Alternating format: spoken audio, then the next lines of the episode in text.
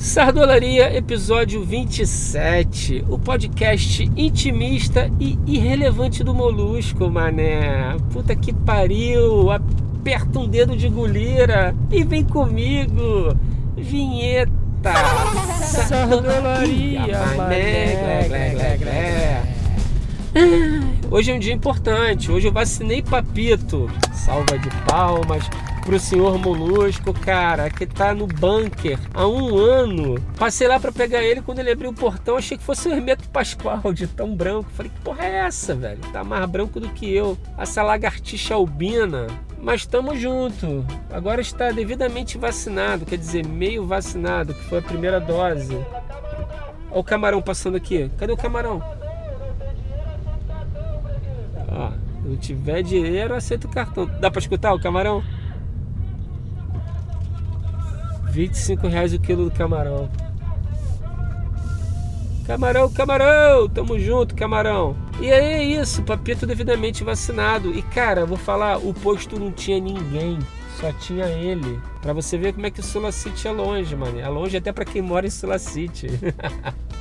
Caralho, ninguém foi vacinado da idade dele. Ou não tem coroas da idade dele para vacinar em Sulacite, ou em Sulacite tem a maior concentração de coroas da idade dele que não acreditam em vacina, que pode ser também, né, nos dias de hoje. Tá difícil para ficção, né, cara, competir com a realidade. Já dizia o slogan do Zorra, e é verdade, cara, é verdade. Por falar em slogan do Zorra, é, uma galera veio perguntar assim: "Pô, Molusco, tu não fala um pouco do teu processo criativo, de roteiro, de escrita?" Por que, que você saiu da direção de arte e virou roteirista?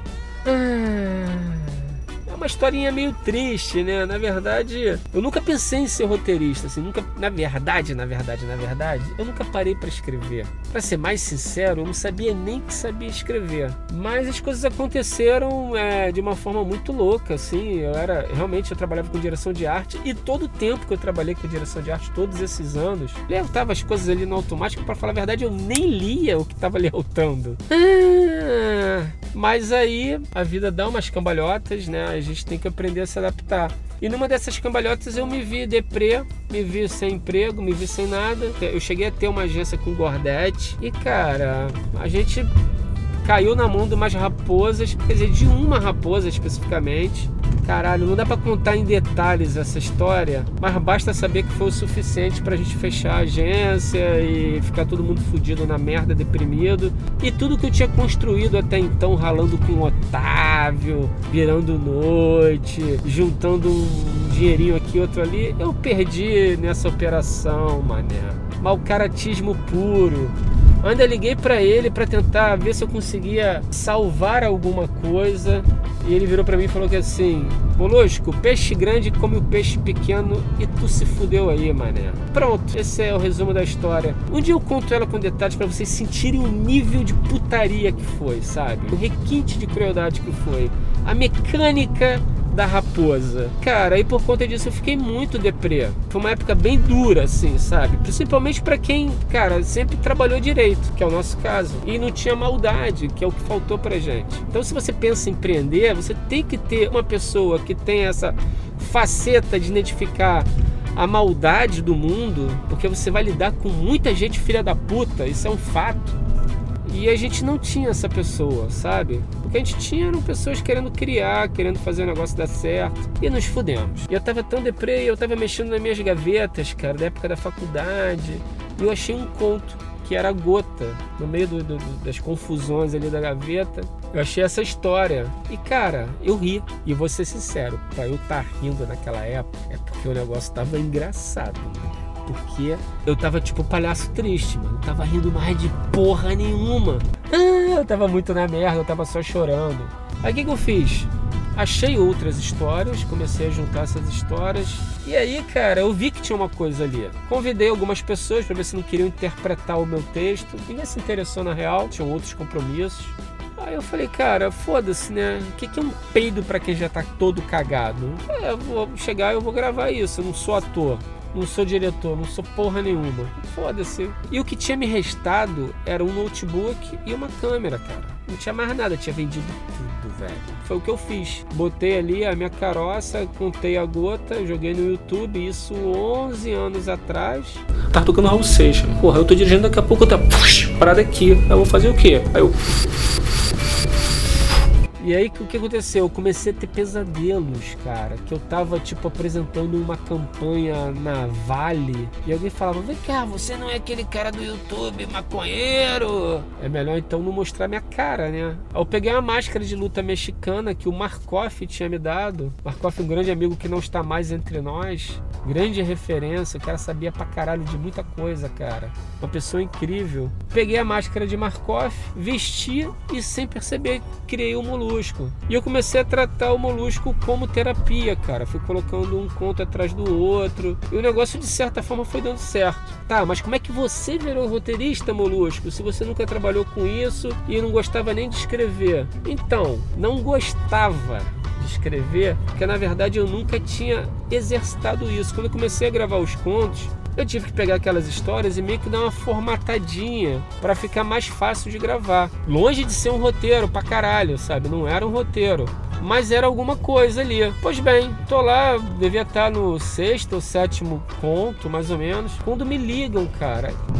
É um cara de uma produtora foda aqui no Rio, que é a Conspira. Renatovski, mano, tu não tem noção de como você foi importante nesse processo, cara. E eu lembro até hoje que ele falou assim: Tu que é o Molusco? Eu falei: Sou eu. Ele falou: Caralho, eu preciso te ter como roteirista aqui ontem. Eu falei assim: Cara, ó, vou te jogar a real. Pode até rolar, mas você tá levando um farsante, porque eu não sou roteirista. Sou até alfabetizado. Mas daí a escrever um roteiro que é foda, né, velho? Assim, é uma diferença grotesca. Só que aí tu vê a percepção do cara, né, cara? O cara também falou que assim, foda-se, molusco, eu quero ficar dentro da tua cabeça. E foi assim, ele me jogou dentro de uma produtora mega foda, com projetos mega foda, teve uma puta paciência. E aí, cara, eu fui me tornando roteirista. O mais legal é que hoje eu não consigo me ver não roteirista. Se eu for comparar minha qualidade de diretor de arte com a minha qualidade de roteirista, eu chego à conclusão que eu era um merda do diretor de arte. E eu também sou prova viva que qualquer um pode escrever, cara. Qualquer um pode virar roteirista, né? Respondendo algumas perguntas que eu tinha feito lá no Instagram, é como é que é o processo criativo. O processo criativo é sofrível, velho. Como é em qualquer profissão que você trabalha com criação. Isso é engraçado falar que outro dia eu estava trocando ideia com o PS. PS talvez seja a pessoa do meu círculo de amizade mais pragmático, mais racional, sabe? É o cara que lida com planilha, caralho, todos os dias, o dia todo, cara. E é engraçado, né? Porque ele falou assim, cara, Molusco, olha só, tu já tá, sei lá, tua vida inteira você se sustentou através da, da criação. É do caralho, eu acho que eu não conseguiria realmente fazer outra coisa. E quando eu paro e penso assim, ah, roteiro ou direção de arte, na verdade, tudo está no campo, está no universo criativo. Então uma pessoa, quando ela se permite se aceitar como uma pessoa criativa, ela pode ser criativa em qualquer mídia, cara sabe? Ela pode ser criativa pintando, mas também pode ser criativa escrevendo, também pode ser criativa compondo. Então, assim, isso vai muito da, da disposição dela. E uma outra coisa que eu percebi, isso já falando de roteiro, que é o seguinte: a pessoa, ah, pô, Molusco, dá dica para quem quer ser roteirista. Cara, primeira coisa, escreva sobre algo que você conheça. Não tente emular coisas, sabe? Quanto mais convincente você for, pode ser um roteiro descaralhado, mas se você conseguir colocar o espectador dentro desse universo com essas leis que você editou, sendo convincente, você vai fazer um bom trampo. Ah, é por isso que você escreve sobre Sardola, Molusco. Não só sobre Sardola, mas sobre perrengue, sobre amizade, né? Sobre porra, viajar sem grana, é, sobre tentar se manter responsável mesmo depois de ter tomado um ácido, enfim.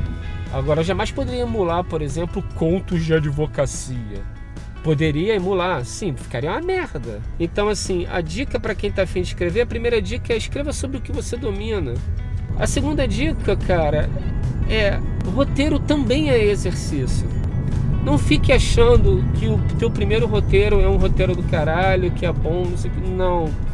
Você vai perceber que é o tipo da coisa que se você for revisitar o seu roteiro todos os dias, você vai mexer nele todos os dias. Cara, sempre vai ter o que mexer na porra do roteiro. Uma outra dica legal é que quando você estiver trabalhando para os outros, não um projeto autoral, mas um projeto para os outros, esquece o seu ego, velho.